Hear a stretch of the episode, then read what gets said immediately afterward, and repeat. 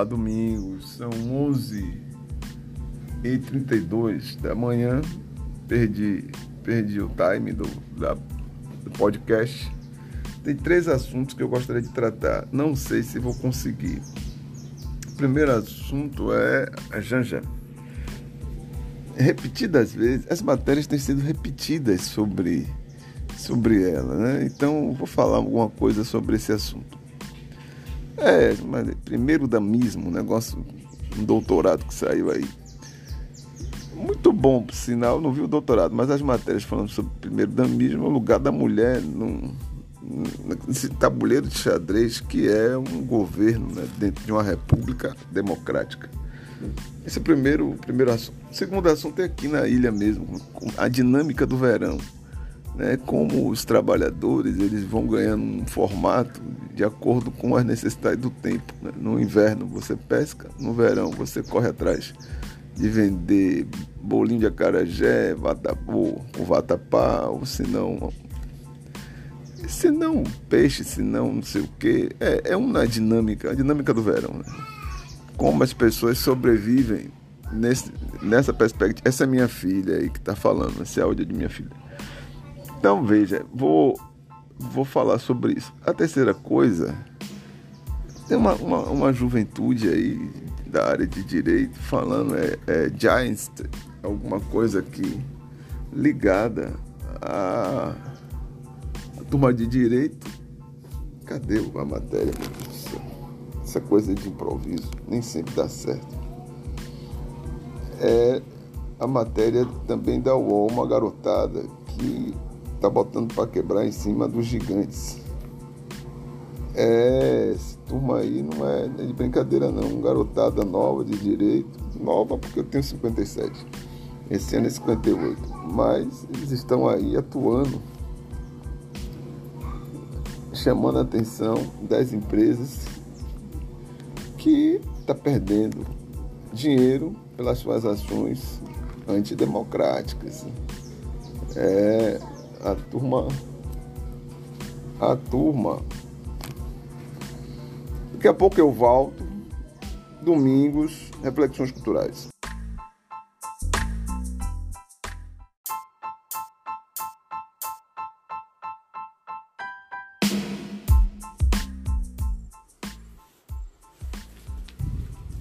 Olá, domingos, reflexões culturais em horário nobre. São 9 e 52. O dia foi estranho. E lá para as tantas eu não conseguia fazer o podcast. Agora, voltamos. É, 9h52 é um horário respeitoso. Falar baixo ou falar alto, não adianta nada. Durante o dia a praia enche. E eu não me acomodo muito bem a fazeres domésticos. Primeira coisa que eu vou falar é sobre Janja. Eu gosto dela. A expressão dela é muito boa. Não a conheço. Eu vejo as notícias pelo jornal e ela de um lado para o outro fazendo política. Isso é bom.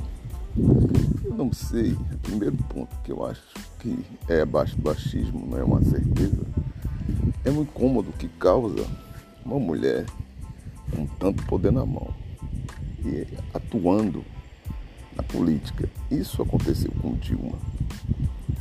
É, as, as outras mulheres que estão nesse universo, né, nessa, é, nesse, nessa órbita, sofrem também. Mas Dilma ficou claro, aquele, aquele documentário sobre Dilma, né, que ela, no meio do caminho, o, mandato dela foi interrompido, ficou claro que era, antes de qualquer coisa, um olhar machista. E a coisa não deu certo. E não tem dado certo. O patriarcado brasileiro tem dificuldade de lidar com uma mulher no poder. O presidente Temer é, deixou bem claro como ele entendia a mulher dele, salvo engano, as dos outros, do lar.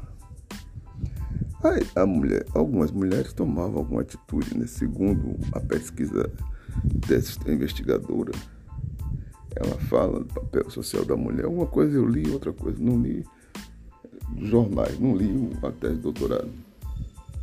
Uma hora dessa eu tenho que fazer isso. Não dá agora. Mas vai chegar a hora que eu vou, vou dar uma lida aí sobre esse assunto. É, porque precisa, percebe. Eu ajudei muito aqui a Olivia Santana.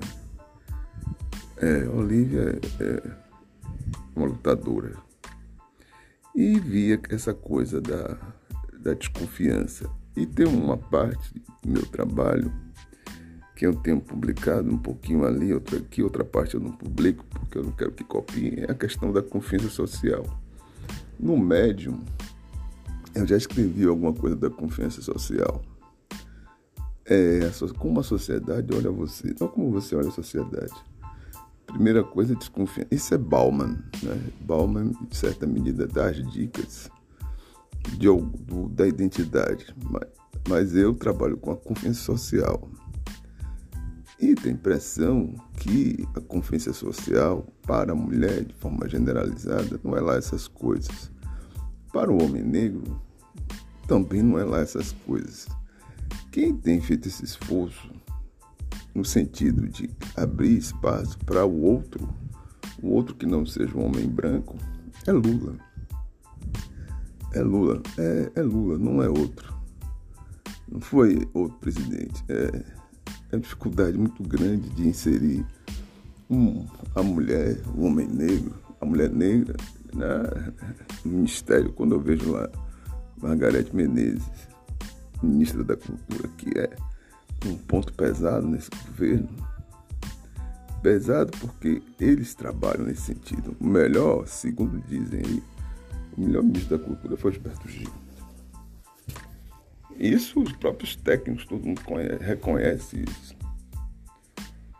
É Homem Negro, que ele conta a história dele lá com a Jesse Lever.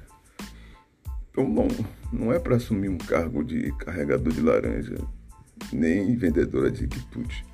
É assumir um cargo político e defender ideias políticas, defender e construir práticas políticas. E Janja, ela está nesse percurso primeiro, da questão da confiança social, que é um, é um temário que eu cuido. É, eu escrevo sobre isso, estou exercitando isso. Agora que eu estou grávido, é pouco, você, você lê pouco e escreve pouco, não escreve lá essas coisas tudo. Daqui a pouco volta ao normal. Segundo meu amigo Gonçalo, demora um pouquinho, mas você volta ao normal. E lá para as tantas você percebe que há uma desconfiança, quer dizer, do da capacidade do outro e dos afazeres do outro. E ela toma frente, e tem tomado a frente, tomou a frente na campanha. Ela vinha na campanha, tomava a frente no. É, no ia lá, pô, não era palco, é palco, não, o nome não é palco, é palanque. Ia pro palanque e fazia a campanha mesmo, assumiu a parte dela que cabia como ativista e isso está o cúpula do PT. Para o PT não, não, encaixa. Olha como são as coisas. PT, PT deveria acolher. Mas tem gente que fica assim. Que é isso aí, que é isso aí, que é isso aí. Ela tá tomando a frente. Toma e tem que tomar. O marido dela também já é um senhor de idade, pra não tem que acabar o sujeito de uma hora para outra. Ele tem que fazer uma parte. E ela faz outra. O outro, Rui, que de fato é Casa Civil, é que faz outra, mas ela tem uma articulação política. Diga-se passagem, a Simone Tebet foi articulada com ela, não foi Rui. Correria que foi atrás de Simone Tebet foi ela que deu lá, costurou. E Lula ganhou. Imagine que foi, e a pessoa se Bolsonaro ganha. Por Simone Tebet migrar os votos para ele. Então as coisas não são assim, as pessoas têm que ter medida tem que ter medida. E não está tendo medida.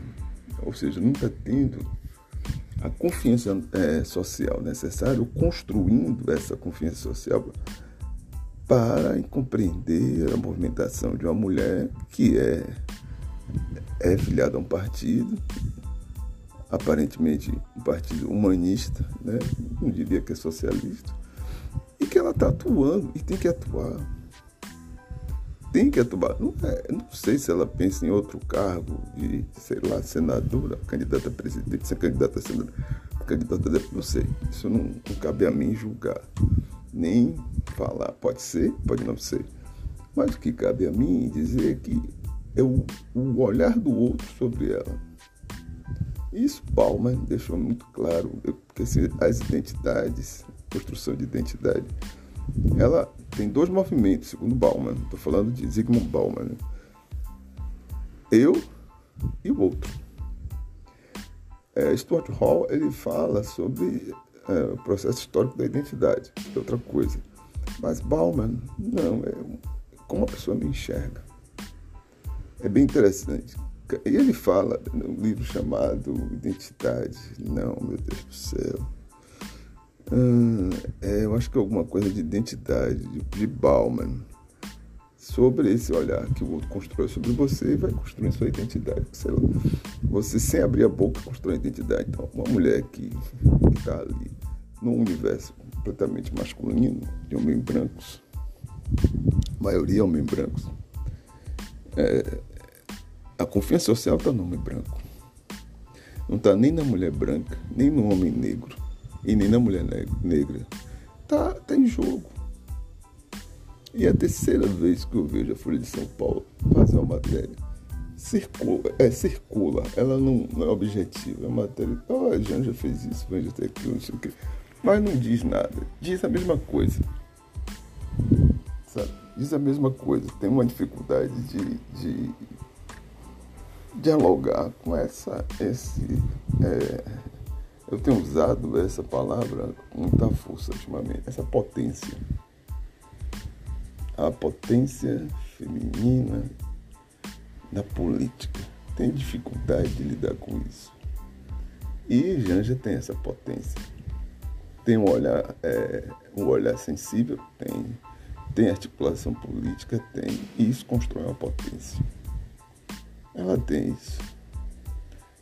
Por quê? Porque ela, é, ela tem, porque eu digo que tem, que ela consegue, num emaranhado que, que chega para ela, ela diz, não, vamos resolver isso. É, resolve. É, tem inteligência de articulação.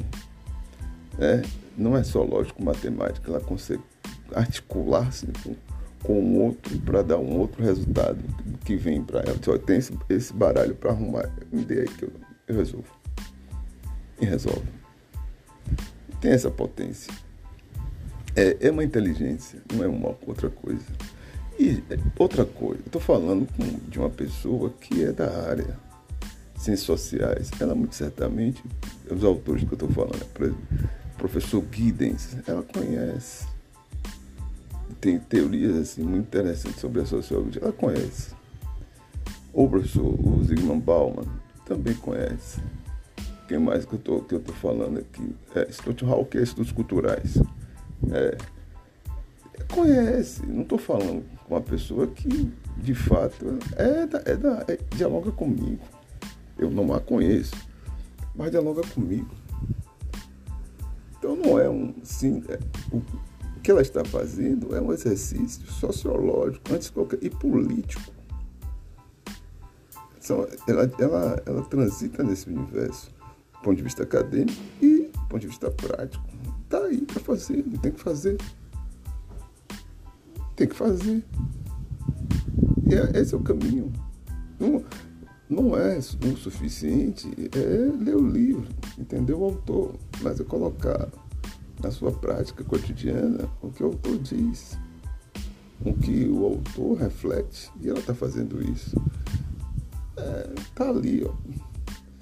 É, e não precisa não sei o que de calças, não. É uma intelectual e está fazendo o que sabe fazer. Pronto, é fim de papo. Vou parar por aqui. Um abraço à senhora Rosângela, um abraço ao presidente Lula.